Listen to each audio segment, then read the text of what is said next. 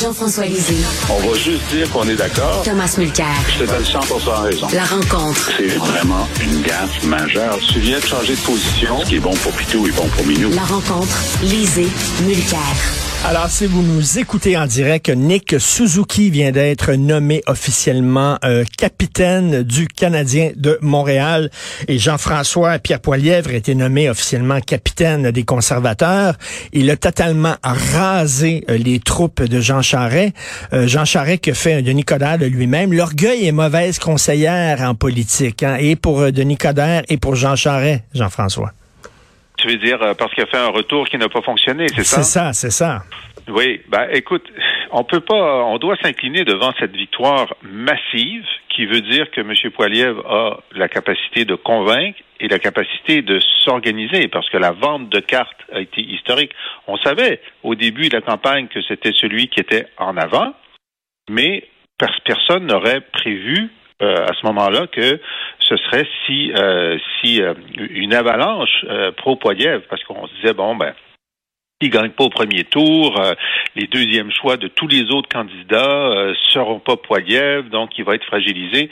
Ben là, c'est probablement le chef, c'est le chef conservateur le mieux élu de hmm. l'histoire récente du Parti conservateur, parce que d'habitude, on attend plusieurs tours avant d'avoir une, une, victoire. C'est cette victoire-là, à 68 c'est historique et il n'a pas à faire d'alliance avec personne. Je veux dire, euh, ce matin, il rencontre le caucus québécois où il n'avait qu'une personne qui l'appuyait.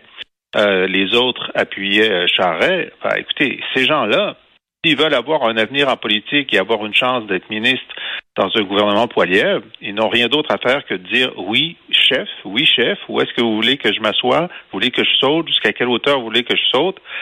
Sinon, ils s'en vont. Et puis, hmm. moi, je, prévois que personne ne va partir.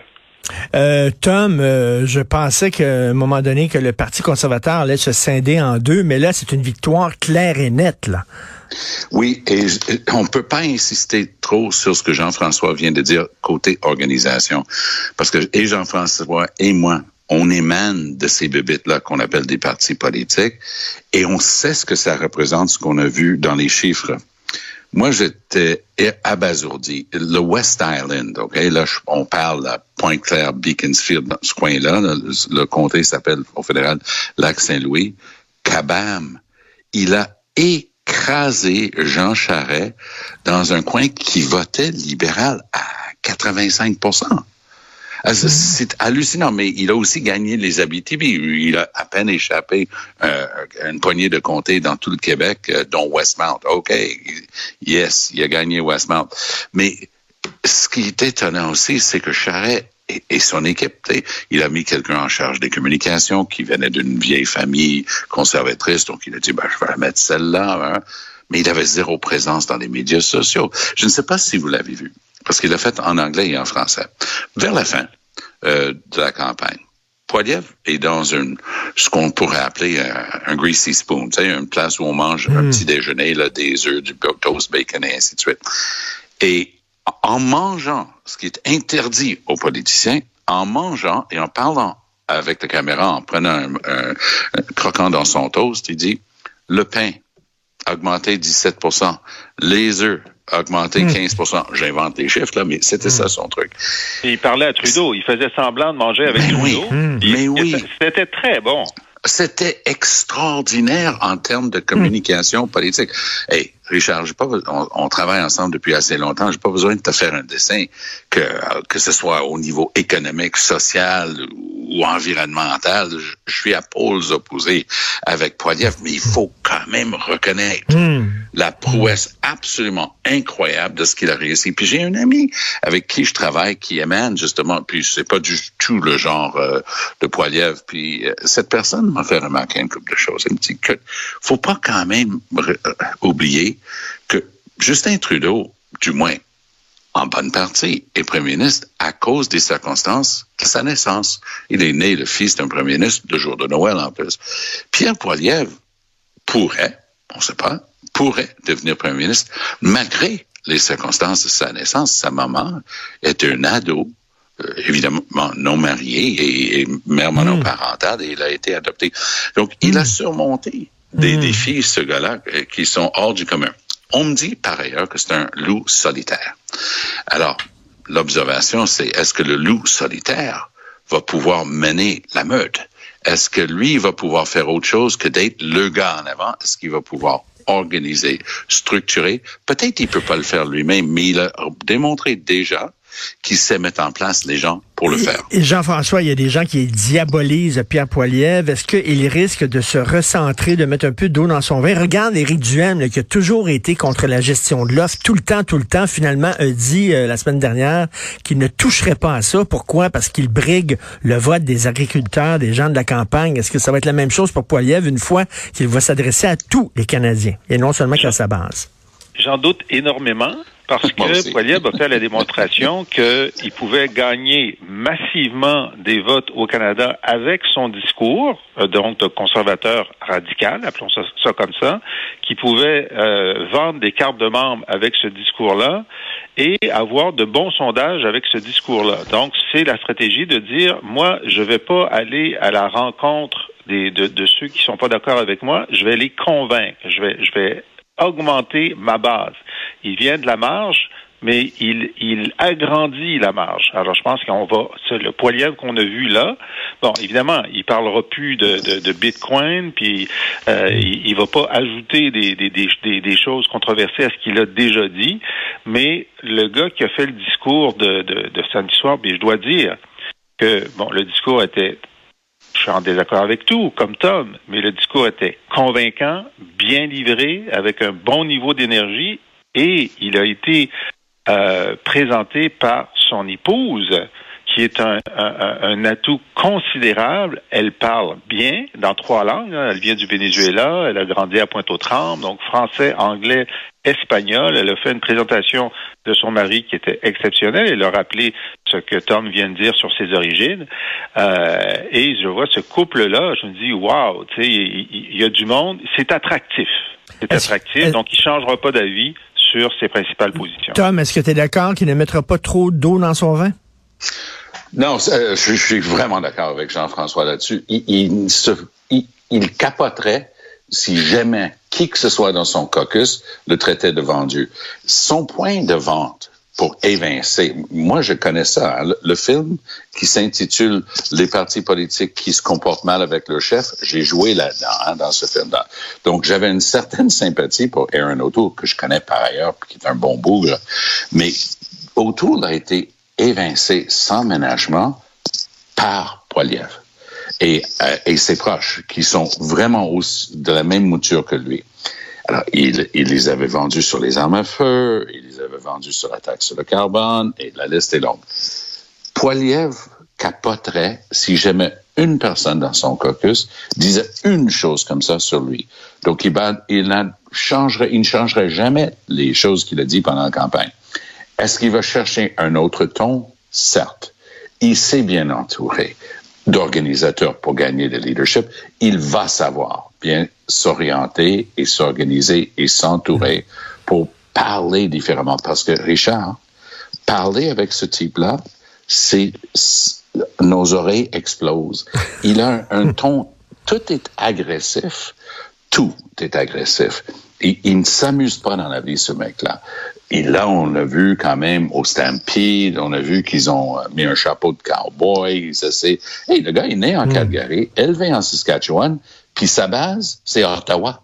Il, couvre bien le pays quand même. Et, Jean-François, tu trouves qu'il y a une vidéo de Jean Charest qui est une véritable pièce d'anthologie? Oui, d'anthologie de non-ralliement. Alors, c'est extraordinaire.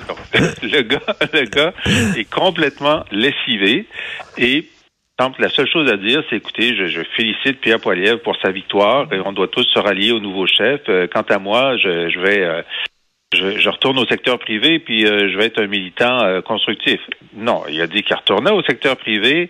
Il a fait une vidéo que toute la première partie, c'est comme si la campagne n'était pas finie. Il réitère tous ses arguments, y compris celui sur la loi et l'ordre, où euh, il pense que Poiliev euh, ne pouvait pas euh, être un législateur et approuver un convoi illégal. il, il, nomme pas Poiliev, mais il reprend son argument. Et là, il dit tout le monde doit se rallier derrière le parti le parti. Hmm. Mais il dit jamais que tout le monde soit, doit se rallier derrière Poiliev. Et la seule chose qu'il dit sur Poiliev, c'est je le félicite pour sa campagne dynamique. Alors, on peut être complètement, euh, complètement euh, à côté de la traque de façon dynamique. Et, euh, et donc, c'est genre le gars qui dit, ben, j'avais raison sur tout, j'ai perdu, euh, je suis un genre de euh, chef de l'opposition en exil, puis je vais continuer comme militant à défendre mes idées, pas les idées de celui qui a gagné. Alors moi, je pense que il, il n'aura aucun rôle à jouer là, c'est Euh, fini pour lui. Ça, c'est sûr. Mais lui, lui, il est en train de, de faire un pari quand ça va foirer. Lui, il, il parie tout que Poiliev ne réussira pas. C'est un, un pari risqué, mais c'est ce qui lui restait. Il a eu 16% On s'entend là? Jean Charest, que lorsqu'il s'est lancé dans cette campagne-là, il a fait d'autres vidéos. Il a traité les conservateurs d'une gang, sans le dire dans autant de mots, mais le ton qui était reçu par les conservateurs, vous êtes une gang de caves, vous faites tout ça croche depuis que je suis parti, une chance que j'ai décidé de revenir vous sauver. Ça n'a pas été tellement bien accueilli. Tom, Tom, si tu étais euh, Justin Trudeau pour la prochaine campagne électorale, euh, t'as Poiliev face à toi, est-ce que tu te recentres un peu plus ou tu vas encore plus à gauche? Ah, je pense que Trudeau va jouer le tout pour le tout. Et moi, je fais partie de ceux qui décodaient que Trudeau se préparait doucement pour une sortie avec un long horizon, comme Jean Chrétien l'a fait. Mais celle qui était pressentie pour le remplacer, qui s'appelle Christia Freeland, euh, de toute évidence, elle n'a pas aimé ses dernières conversations avec son chef parce qu'elle est en train de laisser entendre qu'elle souhaite devenir la chef de l'OTAN à la Ben presse oui. de Stoltenberg dès qu'il part. Alors ça, c'est pas quelqu'un qui veut faire une longue carrière à côté de Justin Trudeau. Puis, soit dit en passant, parce que là, on parle d'organisation, parlons d'un autre aspect dont on parle pas souvent en politique. C'est une fois que tu es au pouvoir, tu besoin de gens qui savent ce qu'ils font. Si tu regardes la gang de Zouf qui sont au Conseil des ministres de Justin Trudeau, deux millions de cas en attente au ministère de l'Immigration. Je parle, c'est un milieu que je connais bien et que je côtoie. Je parle avec des experts qui plaident ces causes-là. Ils me disent, c'est invraisemblable. Les jeunes avocats et avocates arrivent quasiment en larmes. On les force de contester chaque cause. C'est une totale, catastrophe. Le ministre, il parle pas un mot de français. Il a fait sa première conférence de presse, Sean Fraser. Il, il parlait pas un mot de français. Personne lui a expliqué que si tu es ministre, tu dois être accompagné par quelqu'un qui puisse donner des réponses en français. C'était le début. Mais il y en a plein des comme ça. Ils savent pas livrer un passeport, ils savent pas donner l'assurance emploi, ils savent pas euh, s'occuper des aéroports. C'est une catastrophe. Christia Freeland était un des seuls Ben oui. points lumineux en termes de gestion. Tous les autres ministres allaient la voir, elle. Ils venaient jamais au, au- au bureau de Justin Trudeau. Ça, c'était une gang qui était là pour l'image de Trudeau. Ils n'étaient pas là pour gérer le gouvernement du Canada. Je vais vous l'expliquer. là. Le Canada, c'est un pays du G7. Près de 40 millions de personnes aujourd'hui. Devinez quoi? C'est compliqué à gérer. Puis t'as as, l'obligation d'avoir envie de le gérer. Trudeau a zéro compétence, expérience, expertise pour gérer un pays. Il veut être là pour montrer euh, ces grandes Mmh, manœuvres, mmh, mais qui finissent toujours euh, comme des coups d'épée dans l'eau. Et euh, euh, Jean-François, est-ce que c'est vrai que Poiliev, c'est notre Trump? Les gens qui veulent le rapprocher de Trump, parce que c'est effectivement du Trumpisme à la canadienne? Ben, si on ajoute à la canadienne, ça veut dire que c'est beaucoup moins pire. C'est ça que ça veut dire à la canadienne. Alors, euh, moi, je pense que c'est bon. Il y, a, y a des éléments de trumpisation dans la radicalisation d'une partie du mouvement conservateur. D'ailleurs, il y a des gens à la droite de Poilievre ou dans son organisation qui se réclament de Trump. Mais le Trumpisme aujourd'hui, surtout aujourd'hui, c'est le refus de l'alternance en politique, le refus Hmm. des institutions démocratiques. Euh, et donc, on n'est pas là du tout avec Poiliev. Poiliev, c'est un conservateur radical assumé, euh, sur, sur- mais pas sur les questions sociales, par exemple sur l'avortement. Euh, Il est pour, il est pro-choix, euh, et même si certains de ses députés pourraient déposer des billes privés, lui, sa, sa, sa, sa position, c'est d'être pro-choix. Euh, et donc, on n'est pas du tout dans le même ordre de, de problème. Mais c'est c'est Monsieur Pétrole. Là, il a dit que GNL Québec, ça allait marcher avec lui. Ah ouais. Ça, il y ça aurait intéressant. du pétrole partout, etc. Puis c'est drôle parce que dans le discours, au début, il dit je vais dire aux provinces comment euh, comment s'occuper des immigrants, je vais dire aux provinces comment s'occuper de la santé, je vais leur dire comment s'occuper du pétrole, mais moi, je vais être décentralisateur, puis je m'occuperai pas des provinces. Je vais laisser les provinces décider. Ben là, tu n'as pas le même rédacteur de discours pour le début puis la fin. Là, il y a un problème. En tout cas, ça va être une campagne fédérale extrêmement intéressante. Oh, Merci. Oui. Oh, Achète, oui. achète un gros sac de popcorn, là, ça va valoir le coup d'œil. Merci beaucoup à vous deux. On se parle Salut, demain. bye. Bonne journée. Bye.